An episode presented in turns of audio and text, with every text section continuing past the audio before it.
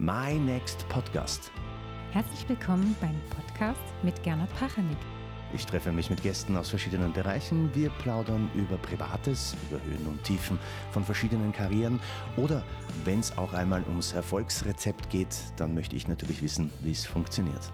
Ehrlich, echt und unzensiert.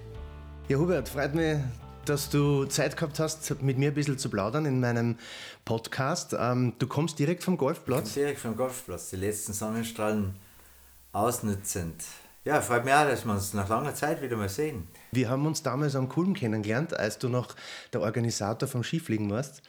Ähm, das ist auch schon wieder eine Zeit her und da haben wir uns das erste Mal getroffen. Ein untriebiger Mann. Ja, genauso wie du. Wenn man deinen Lebenslauf anschaut, da ist schon einiges, äh, was du gemacht hast in deinem Leben. Nicht nur, dass du sehr erfolgreicher Skispringer warst, ähm, du bist Organisator und Sportmanager und jetzt auch Buchautor. Wobei, du hast ja schon ein Buch geschrieben einmal von der Vergangenheit. Ich habe 2003 das erste Mal das Schreiben dazu verwendet, um herauszufinden, warum Dinge passieren und warum er so reagiert, wie man reagiert.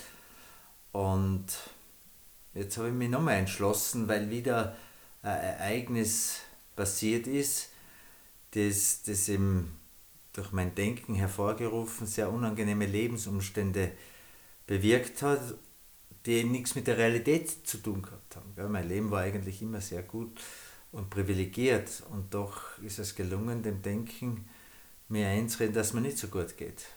Und das wollte ich jetzt wissen und der Unterschied zu 2003 und jetzt ist, dass ich damals die Zeit, wo ich eine Auszeit genommen habe, um das zu bewältigen, was scheinbar so schwer gewogen hat, da habe ich die Zeit verwendet, um es zu verdrängen und nicht wirklich zu lösen. Und jetzt, die letzten drei Jahre, habe ich dazu verwendet, hinzuschauen, um zu erkennen, was los ist und dann diese ganzen interessanten Erkenntnisse anzunehmen, alles was halt war und was man glaubt, dass man wirklich schwer belastet hat, subjektiv gesehen natürlich, und dann mit dem Tun langsam aber sicher eine Veränderung des Verhaltens, das ja automatisiert war, weil man immer wieder gleich reagiert hat. Und darum das zweite Buch. Wenn man deine Karriere anschaut, du bist einer der mit großartigen Namen natürlich in einer Reihe steht, wie Goldberger, wie Gregor Schlierenzauer, wie Vettori, die zweimal den, äh, die Schanzentournee, die vier Schanzentournee gewonnen haben. Ähm, dann war die Karriere danach natürlich klarerweise mal vorbei. Kann man das so ein bisschen vergleichen mit einem Neustart, auch was du jetzt durchlebt hast, weil du gesagt hast, da war wieder eine Challenge, die zu bewältigen war? Ja, es ist ein, ein, ein Neustart, möchte ich nicht sagen, aber es ist halt jetzt die Erkenntnis da, dass die Definierung von Erfolg ist was anderes weil der Erfolg meiner Ansicht nach beruht darauf, dass man den Moment, der einem zur Verfügung steht, dieses Jetzt mit seiner Großartigkeit füllt und all seine Energie und seine Visionen, aber vor allem auch seine Sinne in diesen Moment legt und das, was man sich halt zum Ziel gesetzt hat, so gut wie möglich macht, mit seinem Besten zur Verfügung steht. Und die Folge daraus halt nicht weiß Gott wie überbewerten soll. Weil die Überbewertung führt wieder dazu, dass der Verstand das Sagen hat, und der nimmt dann nur die Aufmerksamkeit von dem, vom Wesentlichen. Und das Ziel ist, bei der, die Fülle, die ich habe in meinem Leben zu erkennen und nicht aber zu glauben, es muss noch mehr und noch weiter und noch schneller gehen. Das ist das Ziel. Ich darf alles. Das ist der Titel deines Buches. Ja. Ähm, ich glaube, wenn man so ein bisschen zurück äh, schaut und sich ein bisschen selbst definiert oder reflektiert. Bei mir waren es die letzten drei Jahre schon ziemlich krass auch. Als Künstler äh, hat man natürlich keine Möglichkeit gehabt, irgendwie nach draußen zu gehen, Musik zu machen, Veranstaltungen waren nicht möglich, wo sich der Kreis wieder schließt. Als Sportmanager, der auch sehr viel vom Business lebt, dann kann man auf einmal keine Leute treffen. Natürlich hat man dann viel mehr Zeit, sich mit sich selbst auch zu beschäftigen, auch einmal zu reflektieren. Kann man für sich die einen oder anderen Punkte rausziehen aus deinem Buch, wo man sagt, okay, das hilft mir vielleicht, mein Leben anders zu sehen, weil du gesagt hast, eben, dir ist es sehr gut gegangen, privilegiert gut, aber man redet sie dann ein oder es kommt dann vor, es geht dann schlecht. Ich glaube, dass es immer möglich ist, gell, wenn man sich mit Literatur auseinandersetzt oder Gespräche mit Menschen führt, dass Situationen, Sätze, einzelne Geschichten, Abschnitte dabei sind, die deinen Blickwinkel wechseln. Aber es ist ein Druckschuss zu glauben, dass irgendwer von außen Einfluss nehmen kann auf dein Leben, eine Veränderung herbeiführen. Weil die musst immer wieder selber letzten Endes angehen. Und das Buch, vor allem das Ich darf alles, erinnert mich daran, dass wir eine Intuition haben, ein Bauchgefühl, das uns immer wieder den richtigen Weg, den wir zu gehen haben, ob es uns passt oder nicht, aufzeigt. Aber aufgrund der Tatsache, dass wir heute gelernt haben, schon in frühester Jugend die gesamte Verantwortung unserem Denken zu überlassen, diesem Ego, diesem Verstand, ist es so, dass wenn du eine Intuition hast und der Verstand oder das Ego erkennt es, dann bringt sie sich sofort ein und schlagt davor aus seinem Erfahrungsschatz, was passieren kann, warum du das nicht machen sollst und dass du darauf achtest, dass das und das und das eben in die richtige Richtung geht. Und zum Schluss, je mehr du über Dinge nachdenkst, kommst du drauf, dass es eigentlich sehr schwierig ist und in den meisten Fällen machst du es dann nicht. Und der Titel Ich der Fall, es erinnert mich daran, dass ich meiner Intuition immer folgen kann, selbst dann, wenn der Verstand mit Argumenten, die sich ja noch richtig anfühlen. Gell? Die Freiheit spielt da einen großen, einen großen Punkt in deinem Buch nämlich äh, zu erkennen oder je schneller wir verstehen, dass wir frei sind, mehr noch immer frei waren, desto eher verspüren wir das Glück, nach dem wir im Leben streben. Ja, wir, sind, wir haben Prägungen. Gell? Das war eben in dieser Recherche beim Erkennen mit dabei, nachdem man dann befreit unter Anführungszeichen von all diesen Mustern, die man hat, versucht, alles das, was kommt, zuzulassen, dann ist einmal die Möglichkeit, es zu erkennen. ich habe halt erkannt, dass wir Prägungen haben, aus denen Glaubenssätze entstanden sind und aus diesen Glaubenssätzen Schutzreaktionen. Und das in frühester Jugend. Und diese Schutzreaktionen, die du jetzt gar nicht mehr brauchst als Erwachsener, wendest du automatisch unbewusst immer wieder an. Und die bringen dich dann in Lebenssituationen, die nichts mit der Realität zu tun haben, sondern nur erdachte Lebensumstände beeinflusst durch die Schutzreaktionen sind. Und dann bist du so in deinem Denken gefangen, dass du gar nicht die Realität, weil im jetzigen Moment können wir erstens immer was machen und gibt es diese Probleme nicht. Es gibt sie entweder in der Zukunft oder wir holen die Vergangenheit in das Jetzt und glauben, diese Probleme jetzt zu haben. Und das war schon eine, eine gravierende Erkenntnis. Und das Entscheidende ist, wenn du das einmal gesehen hast, dass du das annimmst. Weil da kommen ja Dinge auf, da denkst du, das bin ich doch nicht. Und dann wirst du es wieder verdrängen und wieder mischt sich der Verstand ein. Aber das wertvoll zu sehen und zu, zu erkennen, dass die Vision ist, herauszufinden, warum man so ist oder warum ich so bin, wie ich bin, hat dann letzten Endes die Möglichkeit gegeben, das zuerst einmal nach dem Erkennen einfach anzunehmen, ohne Wenn und Aber, ohne zu beurteilen, zu verurteilen und auch dann anzunehmen, ob es mir passt oder nicht. Und erst dann ist es möglich, Veränderungen von so lange eingefahrenen Verhaltensmustern herbeizuführen. Das ist so, da erinnert mich an den Spruch, und ich bin auch sehr, sehr in der Esoterik zu Hause, erinnert mich an einen guten Buddhismusspruch, für jedes Problem gibt es eine Lösung und wenn nicht, dann ist es kein Problem. Ich glaube, das hat nichts mit Esoterik zu tun. Gell? Unser Normalzustand wäre so. Aber durch die Tatsache, dass dieses selbst erfundene Ich, das durch kulturelle und persönliche Prägungen entstanden ist und ausschließlich nur durch Denken aufrechterhalten werden kann und letzten Endes seine Definition aus der Zukunft und aus der Vergangenheit nimmt, nimmt es uns die Möglichkeit, das Jetzt wahrzunehmen. Weil im Jetzt gibt es kein Problem. Wenn du jetzt die Augen zu, zumachst und dich fragst, wie geht's da, dann wird es ganz ruhig sein im Kopf. Aber wenn du deinem, deinem Verstand gewährst, eine Minuten oder zehn Minuten oder vielleicht eine Woche in die Zukunft zu gehen und der die Möglichkeit hat, dir aufzuzeigen, was alles auf dich zukommt, möglicherweise übrigens nur, dann hast du dein Denken an diese Zukunft gebunden und bist nicht mehr in der Lage, den jetzigen Moment wahrzunehmen und auch im jetzigen Moment was zu tun. Und diese Geisteshaltung zu ändern, das ist irgendwie eine Herausforderung und auch die Erkenntnis, was für Kraft in diesem Moment liegt. Wie großartig du dich entwickeln kannst. Weil wann gestalten wir unser Leben? Wir gestalten nur im Jetzt, nicht morgen, nicht übermorgen und auch nicht gestern. Und es wäre so leicht, aber durch das, dass wir die gesamte Verantwortung, fast alle Menschen auf der Welt, dem Ego überlassen haben und das nur durch Denken aufrechterhalten kann, wirst du diesen Moment, wo alles zu gestalten wäre, alles zu lösen wäre, kaum mehr spüren. Und dann gibst du halt diesen Denker hin und der sagt dann, heute ist schön und dann ist es schön für ihn.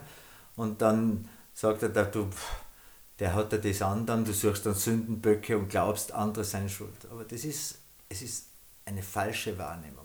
Du kommst aus dem Sport, bist selbst so erfolgreich gewesen, ähm, wie ich schon vorher erwähnt habe, äh, zweimal die Vierschanzentournee gewonnen. Das ist nicht nichts, weil es gab noch keinen Österreicher, der sie dreimal gewonnen hat. Muss man im Sport, und da sprich ich jetzt diesen, e diesen Egoismus an, der bestimmt wird, oder der Mensch, der vom Egoismus bestimmt wird, ist es dann als Sportler, wenn man so Einzelkämpfer ist, so wie du es war, muss man da auch ein bisschen sehr egoist sein?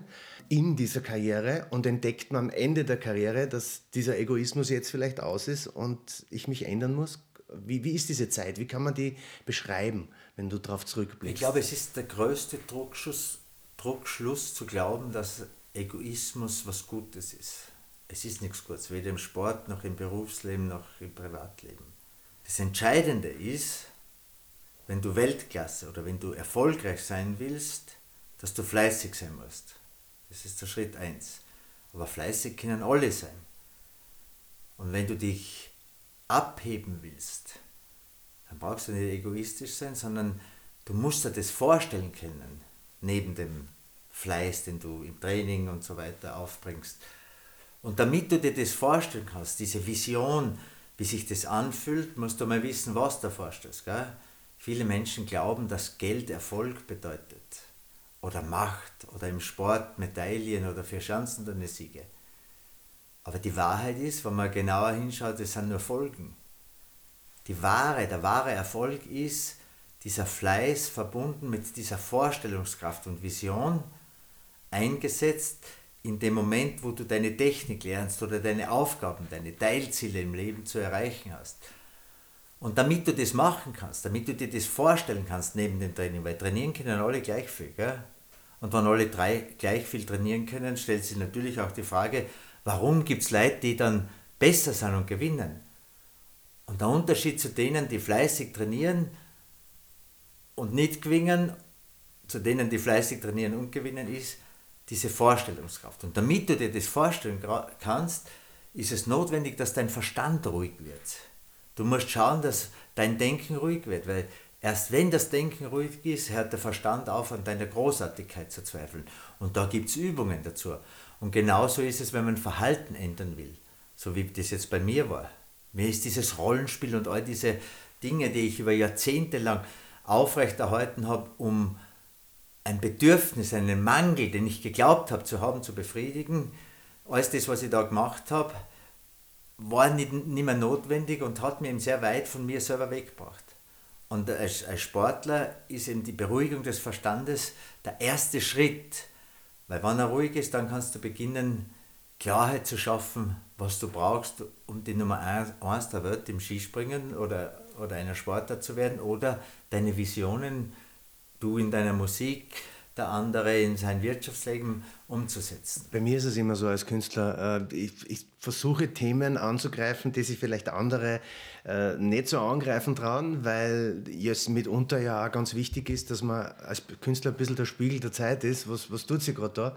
Äh, man merkt jetzt gerade und insofern glaube ich, dass dein Buch gerade jetzt ein richtiger Zeitpunkt ist, dass sowas rauskommt, ähm, wo es darum geht, erkennen, annehmen und tun. Also im Prinzip auch ein bisschen eine Guideline, wie mache ich vielleicht etwas in meinem Leben besser, was jetzt vielleicht nicht so gut läuft. Jetzt haben wir aber da draußen, glaube ich, auch sehr viele Probleme, die sich in den nächsten, nicht nur jetzt auftun, sondern auch in den nächsten Monaten antun, äh, auftun werden mit Teuerungen etc. etc. Ist es ein Zeitpunkt gewesen, der dir gepasst hat jetzt oder hast du spezifisch jetzt gesagt, ich möchte mit meinem Buch aber auch vielleicht dem einen oder anderen helfen, dem es nach so einer Zeit, die wir gehabt haben, vielleicht nicht so gut geht. Es hat nichts mit der Zeit zu tun. Und auch das, was du sagst, Angst, gell, dass wir, wir haben eine Veränderung, massive Veränderungen in unserem Leben momentan. Es ist eine ganz andere Dynamik entstanden. Eine Dynamik, wo viele Menschen Angst haben. Aber wir wissen genau in der Tiefe unseres Herzens, dass Angst durch nichts begründet ist, was gerade geschieht, sondern es ist durch etwas begründet, das möglicherweise, also gar nicht fix. Und wir wissen auch aufgrund unserer Intuition und Konditionierung, dass wir mit dem jetzigen Moment immer zurechtkommen. Aber was reine Fiktion ist, also nur durch unser Denken erschaffen, das möglicherweise in der Zukunft, also gar nicht fix, geschehen kann, das ist nicht zu bewältigen. Aber es bindet unser Denken. Und ich sage nochmal, würden wir das lernen, wieder unser Denken unter unsere Kontrolle zu bringen, würden wir verstehen und erkennen, dass wir im Jetzt immer was tun haben. Und alle, die jetzt dazuhachen, werden von ihrem Verstand animiert zu sagen, was redet denn der? Der weiß ja gar nicht, wie es mir geht. Das weiß ich natürlich nicht, aber ich weiß, wie es mir gegangen ist, wie ich mir die Dinge eingeredet habe, wie schlecht es mir gegangen ist, sogar so eingeredet habe, dass ich völlig ausgebrannt und zusammengebrochen war. Aber meine Realität, das reale Leben in diesem einzigartigen Moment, der zeitlos ist, war immer großartig. Und das ist jetzt nicht nur dahergesagt, sondern ich habe es nur nicht wahrgenommen, weil ich es zugelassen habe, dass, wie du jetzt sagst, und wir dann das alle nicht, wie wird das Wärme in Gas? Und dann hat er schon den ersten negativen Gedanken, ohne unser Zutun nämlich. Der macht es selber und dann rationalisiert er auch und zum Schluss bleibst du über, weil es nicht zu bewältigen ist, mit einer Heidenangst. Und das ist schade. Glaubst du, dass wir den, den Menschen da draußen auch ein bisschen Mut machen können, mit dem zu sagen, okay, äh, man sollte sich vielleicht in der Früh nicht gleich mit negativen News äh, beschäftigen, um einfach vielleicht das Tagesgefühl ein bisschen schon mal positiv in eine Richtung zu verändern? Mhm, genau, ja. Das ist auf alle Fälle eine Möglichkeit, dass man sein, seinen persönlichen Bezug zum Leben in die richtige Richtung bringt. Aber wir haben auch herausfordernde Zeiten. Gell? Um unsere Entwicklung voranzutreiben, ist es notwendig, Rückschläge, Misserfolge oder herausfordernde Zeiten zu durchleben. Und dabei habe ich eben erkannt, in dieser Recherche der letzten drei Jahre, wenn man sie ganz wertfrei sieht, es als Ereignis, auch die Niederlage oder den Rückschlag, dann hört man ja auf, das ständig zu bewerten.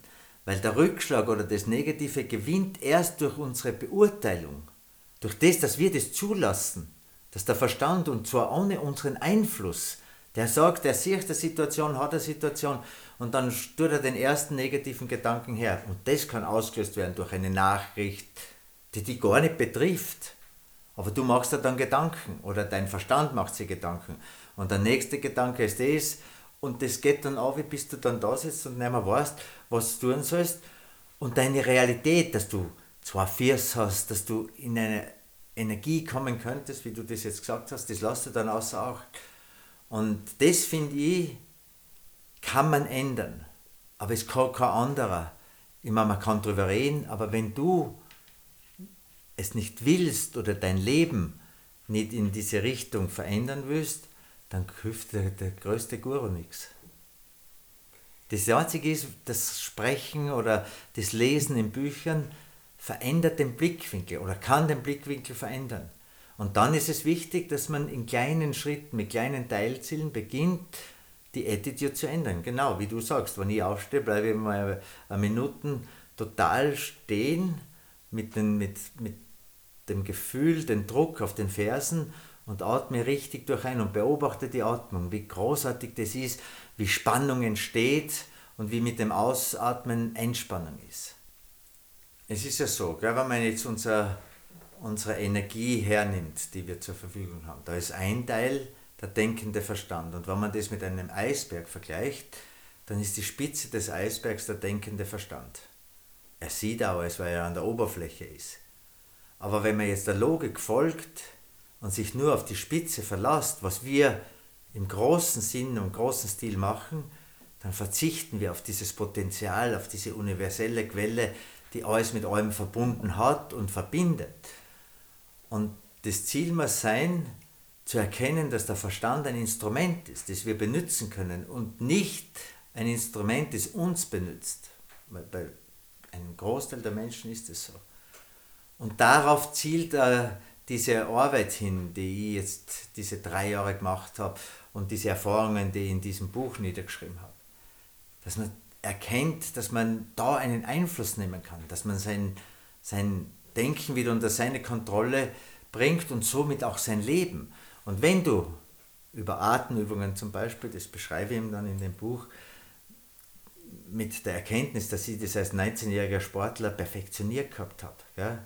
Diese Vorstellungskraft und die Beruhigung des Denkens, wenn nur da so was möglich, dass äh, aus dieser Situation, wenn du als Führender der Vier-Schanzentournee nach Innsbruck kommst, das war Wahnsinn. Gell? Und vorher noch nie in so einer Situation warst und 19 Jahre alt bist und alle Einflüsse dir den Verstand rauben. Und da hat man diese Art und Weise, die Beruhigung des Verstandes, das unser Trainer Baldur Breimel uns damals gesagt hat. Nicht? Du musst deinen Verstand beruhigen, du musst fleißig trainieren, aber wenn du es dir nicht vorstellen kannst, kannst du da nichts realisieren.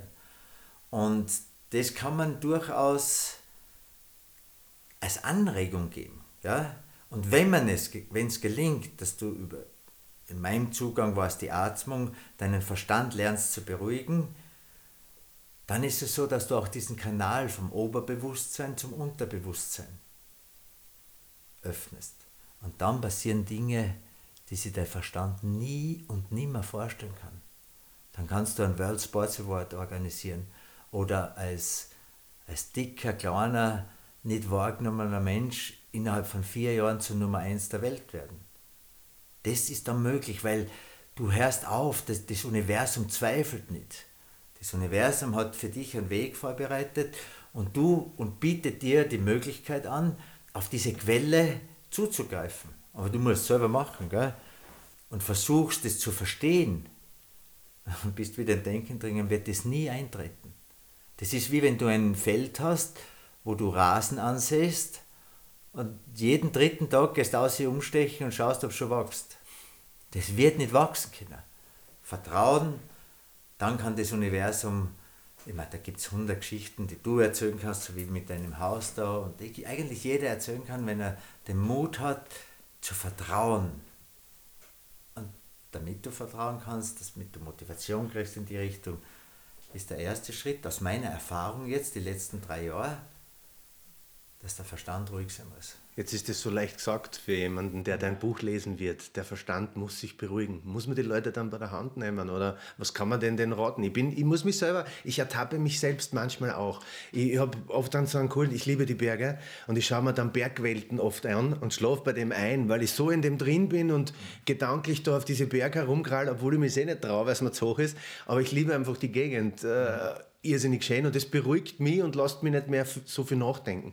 Ähm, zum Beispiel. Äh, aber was kann ich denn, was, was, kann ich denn den Menschen da draußen für einen kleinen Tipp geben? Es ist, glaube ich, wichtig, wenn man jetzt äh, in Richtung dieser Energie gehen will gell, und sein Leben in dieser Fülle führen will, die immer da ist, gell, dann ist es einmal notwendig, dass man hinschaut, um zu erkennen, warum bin ich so, wie ich bin. Und das war für mich essentiell, weil ich bin einfach draufgekommen, dass bei mir Glaubenssätze im Alter von zehn Jahren entstanden sind, wie zum Beispiel nicht zu genügen, wertlos zu sein, weil ich war in einem Internat und es sind einfach Dinge passiert, die, die diese massiven Glaubenssätze hervorgerufen haben. Und vor allem einer, dass ich nicht mehr geliebt wäre. Aber wir haben Grundbedürfnisse. Und Bindung hängt mit Liebe zusammen, ist eines der massivsten Grundbedürfnisse. Wenn die Bindung gestört wäre, äh, dann kannst fast nicht überleben. Nimm einen Säugling her, wenn die, die, der Säugling die Mutter nicht hat, gehst du zugrund. Und wenn sowas passiert, dann musst du irgendwie als Zehnjähriger diesen Mangel kompensieren, wirst nicht ums Leben kommen. Und daraus entstehen diese Prägungen und Schutzreaktionen. Und das ist ganz entscheidend gewesen jetzt in meiner Recherche und in meinem Hinschauen, dass ich mal reflektiert habe, warum bin ich so? Und diese Prägungen die musst dann einfach sagen, okay, das war so. Es hat jetzt keine Bedeutung mehr. Du darfst dann nicht den Verstand, darum ist Annehmen so wichtig. Annehmen bedeutet total wertvoll zu sagen, ja, so war es. Ob es da passt oder nicht, nicht, weil es sind Dinge zutage gekommen, nicht, dass ich zum Beispiel aufgrund dieser, dieses Einflusses, dass mein einer, ähm, Autonomiebedürfnis, also Selbstbestimmungsbedürfnis im Internat so gestört worden ist, habe ich das Vertrauen zu Menschen verloren über diese Jahre. Und das Ärgste war, was, was bei mir hochgekommen ist, dass ich die Beziehung zu meinen Liebsten, zu meiner Frau, zu meinen Kindern auf Distanz gehalten habe. Aber nicht jetzt bewusst, aber ich habe es nie ganz zuverlassen. Und wenn du das dann erkennst, dann denkst du schon einmal, fuck, habe ich mein Leben verschissen die ganze Zeit? Nein, habe ich nicht. Es war einfach mein Weg, weil all diese Erfahrungen dann letzten Endes haben mich daher gebracht, um jetzt aus dieser Fülle der Energie, dem Universum zu schöpfen und nicht mehr ein Rollenspiel aufrechtzuerhalten müssen, um etwas zu kompensieren. Also es ist eine Einheit. Du musst erst einmal hinschauen, erkennen und wissen, dass Zeit keine Rolle spielt, wie lange etwas dauert, dass Erwartungen keine Rolle spielen, sondern dass dann, wenn du es erkannt hast, angenommen hast, das Intuitive und die Intuition sagt da, was zu tun ist, dass du das tust, dass du deinen Verstand so unter Kontrolle bringst, dass du dann sagst, ach Herr, ich spüre das jetzt und das tue ich jetzt. Selbst dann, wenn tausend Leute vor mir stehen und sagen, spinnst, du kannst das nicht machen. Und das, dieses Gefühl, wenn du es dann gemacht hast, auch wenn du selbst, wenn du Rückschläge hast, weil du wirst, wirst dann lernen, dass du mit dem jetzigen Moment immer zurechtkommst. Wenn du lernst, deinen Verstand zu benutzen, dann hat er keine Möglichkeit mehr, dich als Trottel hinstellen, wenn du irgendeinen Fehler oder äh, äh, ein Ereignis erschaffen hast. Weil du erkennst, es ist nur Ereignis. Und wenn du es nicht mehr zulässt, mit deinem Verstand zu bewerten, dann ist es zu bewältigen. Schließt sich sehr der Kreis, weil um kurzen Einblick in, in ich habe ein sehr schwieriges Verhältnis mit meiner leiblichen Mutter gehabt und habe mich vor einigen Monaten wirklich ausgesprochen und habe ihr einmal geradeaus ins Gesicht gesagt, was ich damals nicht gut gefunden habe, wie ich ein Kind war. Und es war auf einmal dieser ganze innerliche Druck auf einmal weg. Das war für mich so ein Sackerl, der Pinkerl, das tragt man rum. Würdest du das auch bestätigen, dass man sagt, manchmal muss man gewisse Dinge schon aufarbeiten, weil es auch Gefühle geben kann oder Situationen, die, die krank machen und dann kommst du zu einem Punkt, wo du halt irgendeine Krankheit hast, ich würde jetzt keine Krankheiten beim Namen nennen, aber die, die dann aber du kannst quasi... Das, weil das ist die Realität. Der Körper wehrt sich dann, nein, die Seele wehrt sich. Und wenn du dich immer verdrängst, ja, damit du mit dem Leben einigermaßen zurechtkommst, dann wird die Seele dich irgendwann einmal dazu hinbringen. Das tut sie auf unterschiedlichste Art und Weise. Und dann passiert aus heute am Himmel irgendwas, wo du dann einen klaren Hinweis kriegst. Und das ist nicht nötig, dass es so weit kommt, gell?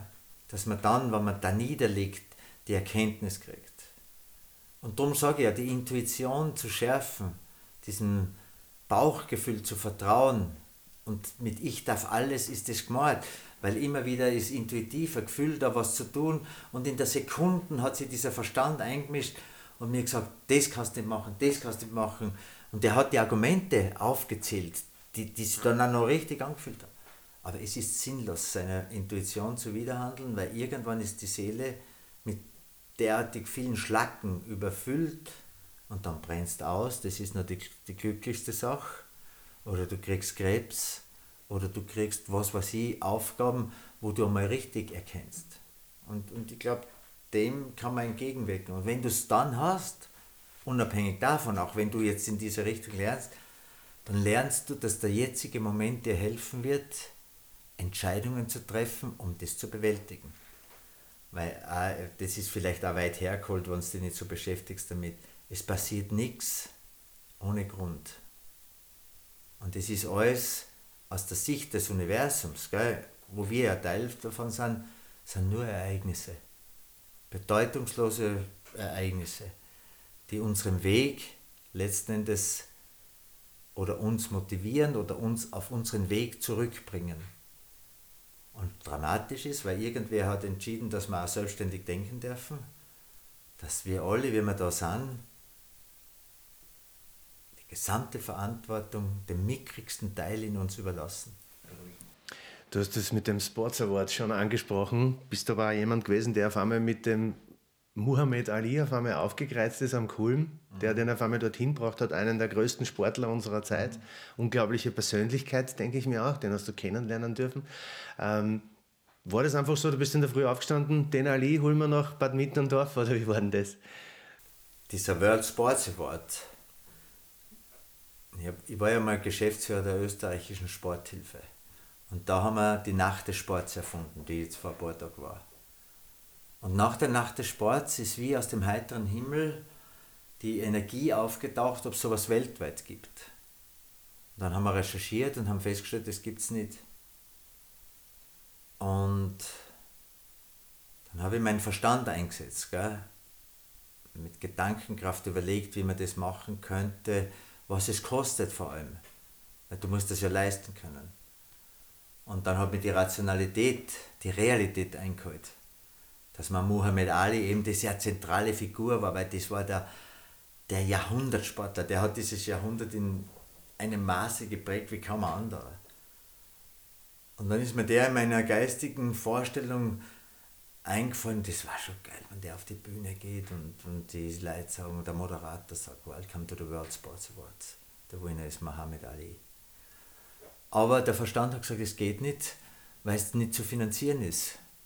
Du kannst der Staatsoper nicht mieten und in meiner Vorstellung war halt, dass die Sportler diese großen Namen wie Ale Prost, Belé, Niki Lauda, wie sie damals geheißen haben, eben jene, die dieses Jahrhundert geprägt haben, dass die ja nicht mit Zug herkommen, sondern wahrscheinlich mit Privatjets. Und dann hat halt die Rechnung ergeben, das ist nicht zu finanzieren. Und mit Sponsoring, wie das ich gelernt habe, auch nicht, weil dann der Verstand, richtiges Argument gesagt hat, du kannst doch nicht den Muhammad Ali vor irgendeiner, äh, oder den Michael Schumacher, der fällt mir jetzt ein, äh, der hat Shell gehabt, gell? ich kann den Michael Schumacher nicht vor irgendeinen anderen Ölkonzern stellen.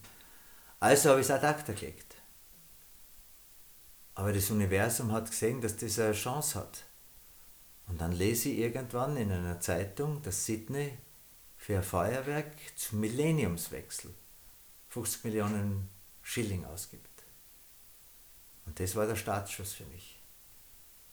Ohne einen Gedanken fassen zu müssen, hat meine Intuition gesagt, stell dir vor, wie großartig Österreich ist. Was ist, wenn wir das Millennium, diesen Wechsel des Millenniums nützen und der Welt unsere Großartigkeit zeigen, indem wir den World Sports Award machen. Und das war der Startschuss.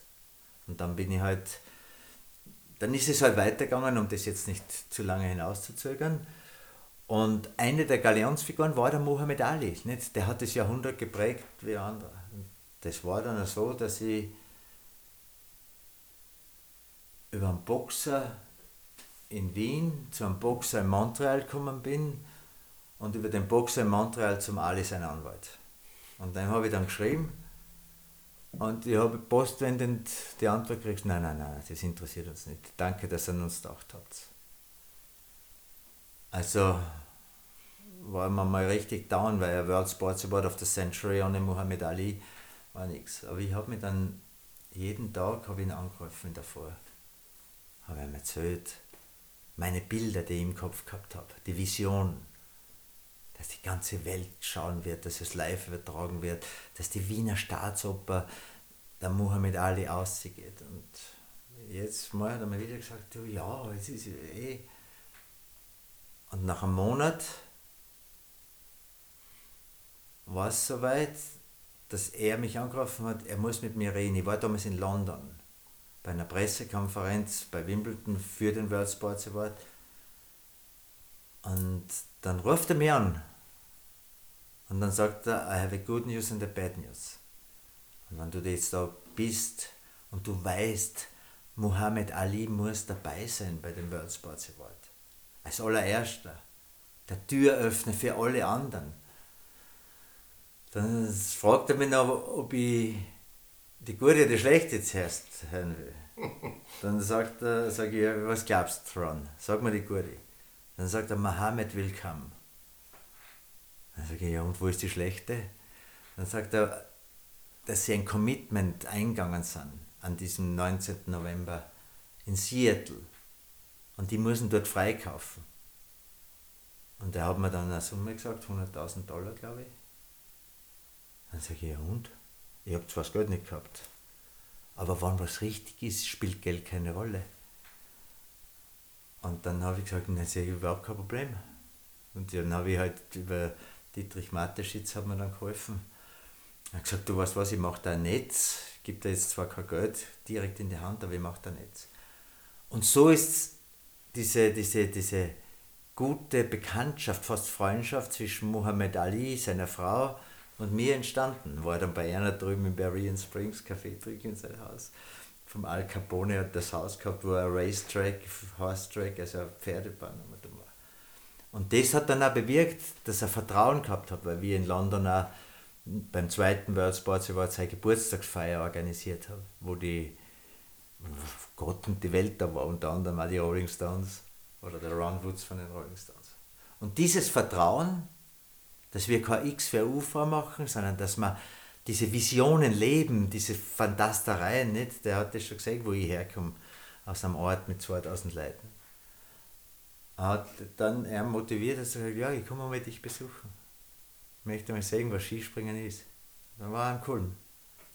Da hast du dann gemerkt, okay, eigentlich schaffen könnte ich alles, wenn ich will. Und trotzdem ist es dann so weit gekommen, dass du wieder nachdenkst, dich selbst wieder reflektierst und dann in so eine ja, Richtung gehst von so einem Buch. Also das ist schon bemerkenswert. Genau, das ist ja das Unverständliche für die Außenwelt. Aber wenn man weiß, gell, dass diese Glaubenssätze, die Liebe verloren zu haben, vor allem der Verhaltensweisen an den Tag gelegt habe, ab den zehnjährigen oder wo der zehnjährige Bub gesagt hat, ich muss jetzt das irgendwie überbrücken. Und eine davon war, zu beweisen, dass ich der Beste bin, um von außen Anerkennung zu bekommen. Und da habe ich mal ein Interview gegeben als Zwölfjähriger bei einer Sportveranstaltung. Und dann bin ich in die Schule zurückgekommen. Und es war so eine Bewunderung von meinen Schulkollegen da. Und das hat mir so gut dann. Und dann war ganz klar für den damals zwölfjährigen Burm, wenn er irgendwie diese Aufmerksamkeit oder Liebe wieder haben wird, muss er Außergewöhnliches leisten. Und nur wenn ich Außergewöhnliches geleistet habe und gemacht habe, habe ich das Gefühl gehabt, dass ich wertvoll bin. Und interessanterweise, wenn ich es wieder allen gezeigt habe, ist Angst entstanden. Angst davor, das alles wieder zu verlieren. Und deshalb, dieser Irrglaube hat mich dann immer wieder gezwungen, abseits meiner Intuition, abseits zu horchen, was ich wirklich will, ob ich das überhaupt will, was gerade ist. Pausen zu missachten, meine Authentizität aufzugeben. Und das hat mich ruiniert, unter Anführungszeichen. Oder geerdet, daher braucht, wo ich jetzt bin. Weil das kann sich nicht ausgehen, gell? wenn du immer nur Dinge machst, um zu gefallen, um der Beste zu sein, dann nimmst du diese wunderbaren Dinge, das ist ja auch das Ärgste, gell, was ich alles er erlebt habe in meinem Leben in unterschiedlichster Form. Du nimmst die Dinge, wann überhaupt nur ganz kurz war, mit Freude, weil dann die Angst wieder da ist, was muss ich jetzt als nächstes machen, damit ich dieses Gefühl wieder befriedige. Und insofern war es total wichtig hinzuschauen diesen Mangel zu erkennen, dass, es, dass wir immer genügen, dass wir richtig großartige Menschen sind, egal ob du einen World Sports Award organisierst oder dich um deine Enkelkinder kümmerst oder auf dich selber schaust. Aber das weiß ich jetzt, nicht? Und mein Ego möchte ja immer wieder weiter. Aber ich habe halt Werkzeuge in dem Buch auch beschrieben, wie ich das dann gemacht habe. Weil das ist das Entscheidende, wenn wir darüber reden, verstehst du das? Der Erwachsenenverstand versteht das und sagt, ja, verstehe, du hast da die Frage gestellt, wieso können wir das nicht unserer Intuition folgen? Wieso lassen wir das immer wieder zu? Weil wir Prägungen haben, die immer wieder unbeeinflusst, ohne unser Wissen Einfluss nehmen auf unser Leben. Lange Rede, kurzer Sinn. Ich darf alles das war der Grund. Ich habe gelesen, dass du dein Buch ausgebracht hast. Ich habe mir gedacht, irgendwo habe ich dem Hubert seine Telefonnummer noch. Den rufe jetzt an. Du bist ein so interessanter Mensch und ich bewundere dich für deine, nicht nur für deine sportlichen Erfolge, auch für, für, für viele Stationen in deiner Karriere. Aber auch, dass du äh, aus dem jetzigen Punkt so ein Buch schreibst, und ich bin überzeugt davon, ganz vielen Menschen auch helfen wird, eine neue Richtung einzuschlagen, weil ich auch an so einem Punkt war. Um, und da habe ich auch müssen einmal die neue Richtung einschlagen. Und deswegen bin ich sehr gespannt, diese Worte auch zu lesen, mhm. äh, was du da schreibst, die, die, die diese Werkzeuge äh, äh, vielleicht auch auszutesten. Aber was mich jetzt schon auch interessiert ist, ähm, da steht auf deiner Homepage, auf dieser Homepage dann, und da könnt ihr alle reinschauen, ich darf alles.at, da steht auch drauf, äh, dass man den Hubert auch für einen Vortrag holen kann. Mhm. Ist das genauso, kann man das ein bisschen als Workshop sehen oder, oder ist es einzig? Genau, es ist einfach, die Essenz des Buches wird in einem 25-minütigen Vortrag wiedergegeben Aber das Entscheidende ist, und das habe ich festgestellt, dass die Menschen dann die Möglichkeit nützen, ihr Rollenspiel aufzugeben und Fragen zu stellen, die einer schon lange auf der Seele brennen. Dass diese Scheue davor, wenn ich meine Maske ablege, genüge nimmer oder könnte mir eventuell blamieren oder ich zeige Schwäche, aber das ist es nicht. Und, und das ist auch der Sinn dahinter, gell? dass man einfach diese Fragen, die an, so wie du das jetzt empfindest, du kannst die gleiche Geschichte erzählen. Wenn du das Buch gelesen hast, sagst ja, mir geht es genau gleich. Vielleicht mit anderen Darstellern in den einzelnen Szenen, aber wir bleiben verhaftet, so wie ich die letzten 50 Jahre, weil wir von Dingen einfach nichts wissen und es hilft, darüber zu sprechen. Es garantiert aber nicht, dass du dein Leben änderst, weil das musst du dann wollen. Gell? Und da sage ich auch, wenn du es nicht änderst, ist es gleich gut. Du hast eine Aufgabe zu erfüllen da. Dann ist halt deine Aufgabe die, dass du noch in dem, in dem System drinnen bleibst, wo du drinnen bist. Meine Aufgabe war, in vielen Stationen immer wieder zu erkennen, dass ich das nicht bin, was ich bin. Aber erst jetzt, mit, mit 62 Jahren, voll motiviert, weiß ich, habe ich zumindest jetzt erkannt, was die Ursachen sind, warum ich so bin, wie ich bin. Weil ich glaube, warum ich glaube, dass andere Schuld haben an meinen Lebensumständen. Haben sie nicht. Es ist immer meine Entscheidung, auf das Verhalten anderer Menschen unangemessen zu reagieren. Ich selber erdenke den Blödsinn. Weil mein Leben, das kann ich heute sagen, war in, in der Realität, in dem Moment, wo ich gelebt habe, zum größten Teil richtig gut. Aber richtig gut. Nur habe ich es halt nicht wahrgenommen. Und langsam komme ich hin. Und jetzt nochmal zum Vortrag zurückzukommen, wenn Leute interessiert sind, dich zu buchen, dann einfach über die Homepage anfangen ja. und du kommst da gern hin und machst das. Ja, ja, ich fahre jetzt. Das ist ja auch. Geht das schon los bei dir? Es geht jetzt los, ja. Habe ich schon ein paar gehabt. Also jetzt erst die Präsentationen, weil es ist auch für mich die Bestätigung, dass der Weg richtig ist. Gell? Weil der Verstand sagt, da, ah, brauchst du das? Nein, oft sind immer wieder Zweifel da. Aber da weiß ich, Zweifel ist nur ein Gedanke. Ich kann mit einem Gedanken schon wieder aus dem Zweifel aussteigen.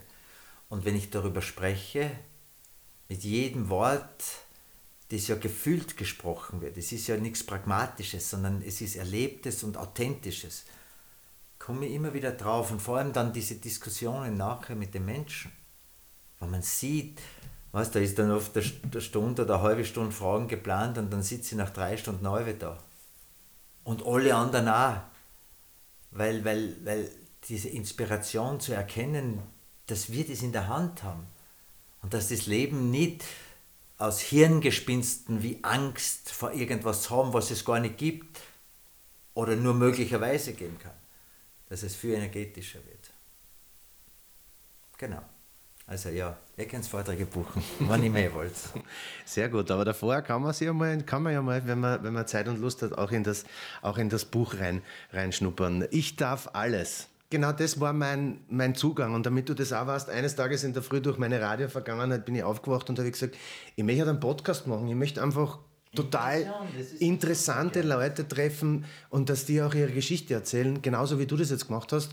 Und deswegen bin ich dir auch so dankbar, dass du zugesagt hast und, und einen äh, totalen positiven Universumwert in meinen Podcast bringst, äh, weil ich glaube, dass da viele Leute draußen sind, denen es so ähnlich geht, die ähnlich in einer Lebenskrise vielleicht stecken und da irgendwie auswollen. Hubert Neubau, Danke, Hugo, ich sage danke für deine Zeit. Danke für spreading the news. Und das auf alle Fälle. Und ja. äh, ich hoffe, wir sehen uns bald einmal wieder. Bald einmal wieder, ja. Ich mag ja. dich sehr gern, ist ein guter Mann. Ehrlich, echt und unzensiert. My Next Podcast in meinem ersten Podcast. Geschichten, die man hören möchte. Wir hören uns in der nächsten Folge wieder. My Next Podcast.